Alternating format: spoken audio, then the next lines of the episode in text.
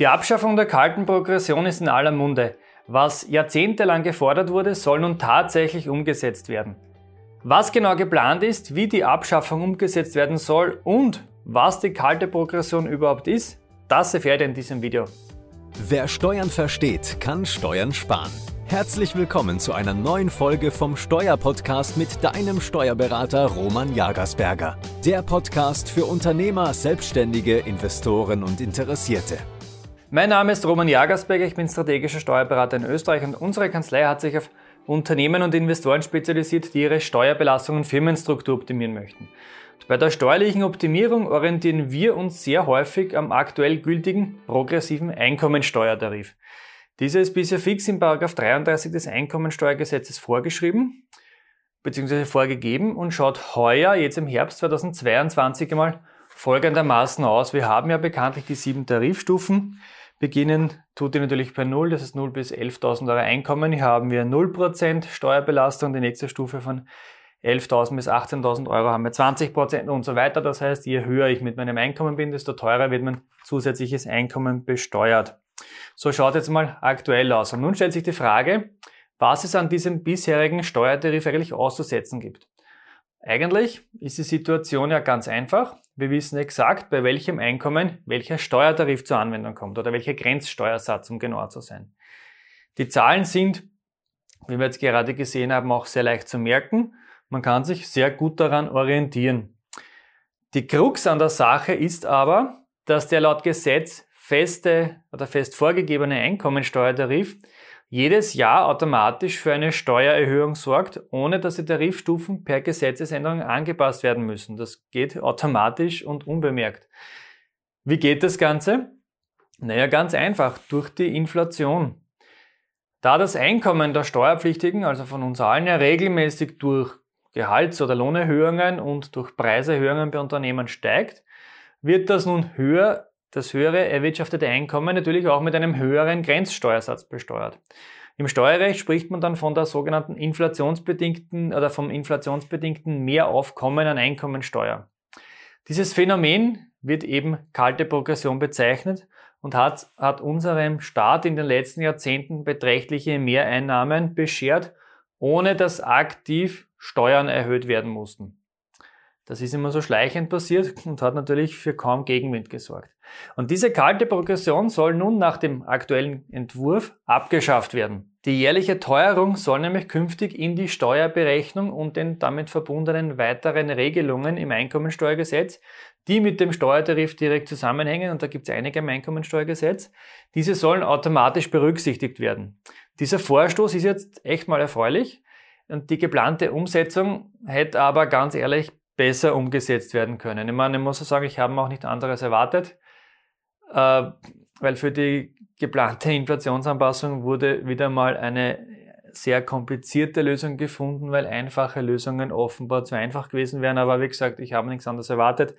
War beim Fixkostenzuschuss, Verlustersatz und so weiter auch das ähnlich der Fall. Bevor wir uns die Umsetzung jetzt nun im Detail anschauen, abonniert bitte unseren YouTube-Kanal, denn damit helft ihr uns, mit unseren Videos noch mehr Menschen zu erreichen und ihr verpasst kein neues Video mehr, daher bitte abonnieren und auf die Glocke drücken. So, und jetzt schauen wir uns nun die Änderungen im Detail an. Die Gesamtauswirkungen der kalten Progression soll in zwei unterschiedlich großen Teilen neutralisiert werden, weil jetzt wird es eben kompliziert. Zwei Drittel der Auswirkungen sollen automatisch angepasst werden und im dritten, dritten, im dritten Drittel, äh, das soll anhand eines Ministerratsbeschlusses bis zum 15. September des jeweiligen Jahres, da sollen dann konkrete Maßnahmen umgesetzt werden. Und Ausgangsbasis für die Anpassung stellt das arithmetische Mittel des Verbraucherpreisindex von Juli des Vorjahres bis zum Mai des laufenden Jahres dar. Sprich, da wird der Durchschnitt genommen und das ist dann die Inflationsrate. Hätten wir jetzt beispielsweise 6% Inflation gemäß dem VPI, werden davon zwei Drittel, also 4%, automatisch angepasst und die restlichen zwei Prozentpunkte, die werden dann im Rahmen eines sogenannten Ministerratsbeschlusses umgesetzt. Und für diese Umsetzung durch den Ministerratsbeschluss kann äh, das, das kann dann zu Erleichterungen führen, zum Beispiel im Bereich der Einkommensteuer, der Sozialversicherung oder der Mobilität beziehungsweise bei den Öffis kann es irgendwo Begünstigungen geben. Ist noch sehr schwammig, mal schauen, wie das wirklich umgesetzt wird. Und was genau und wie dann umgesetzt wird, wie gesagt, da soll der Ministerrat entscheiden. schauen wir mal, was dabei rauskommt. Und jetzt schauen wir uns an, wie sich der Steuertarif im Jahr 2023 laut diesem Vorschlag oder laut diesem Entwurf ändern soll. Ist aber bitte noch nicht in Stein gemeißelt, aber schauen wir uns das mal im Detail an. Wir haben jetzt äh, einerseits, wie gesagt, nochmal zum Vergleich den bereits besprochenen Einkommensteuertarif, der jetzt aktuell noch gilt im Jahr 2022. Wenn wir uns jetzt anschauen, wie werden diese Tarifstufen inflationsangepasst, die Grenze von 0 bis 11.000 Euro, sprich die Nullzone, die wird etwas erweitert, nämlich bis 11.693 Euro. Das heißt, es passen jetzt 693 Euro mehr hinein, bis ich Steuern zahlen muss. Die nächste Stufe beginnt eben nicht bei 11.000, sondern bei den 11.693 und geht nicht bis 18.000, sondern bis 19.134. Das heißt, es passen da jetzt 1.134 Euro mehr rein als im Vergleich zu vorher und so weiter und so weiter. Ihr habt hier die Beträge eingeblendet. Da könnt ihr euch das einmal in Ruhe anschauen. Ich habe dann das auch noch durchgerechnet, welche Steuersparnis wird dann rauskommen. Zum Beispiel bei einem Jahreseinkommen von 35.000 Euro habe ich mir das angeschaut. Ähm, das würde 6.900 Euro Einkommensteuer jetzt im Jahr 2023, äh, 2022 ausmachen. Im nächsten Jahr wären das mit dem angepassten Tarif statt 6.900 Einkommensteuer 6.541. Das heißt, wir hätten hier eine Steuersparnis von 360 Euro.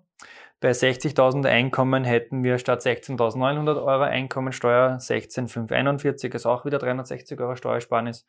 Und bei einem höheren Einkommen, zum Beispiel von 90.000 Euro, haben wir 31.300 Einkommensteuer. Extrem hoher Betrag, ist mir vollkommen klar. Bei 90.000 Einkommen, wenn man in diese Sphären schwebt, sollte man sich auch schon Gedanken über eine GmbH machen. Dafür werden wir Steu strategische Steuerberater zuständig, damit wir uns Gedanken machen, wer GmbH sinnvoll oder nicht.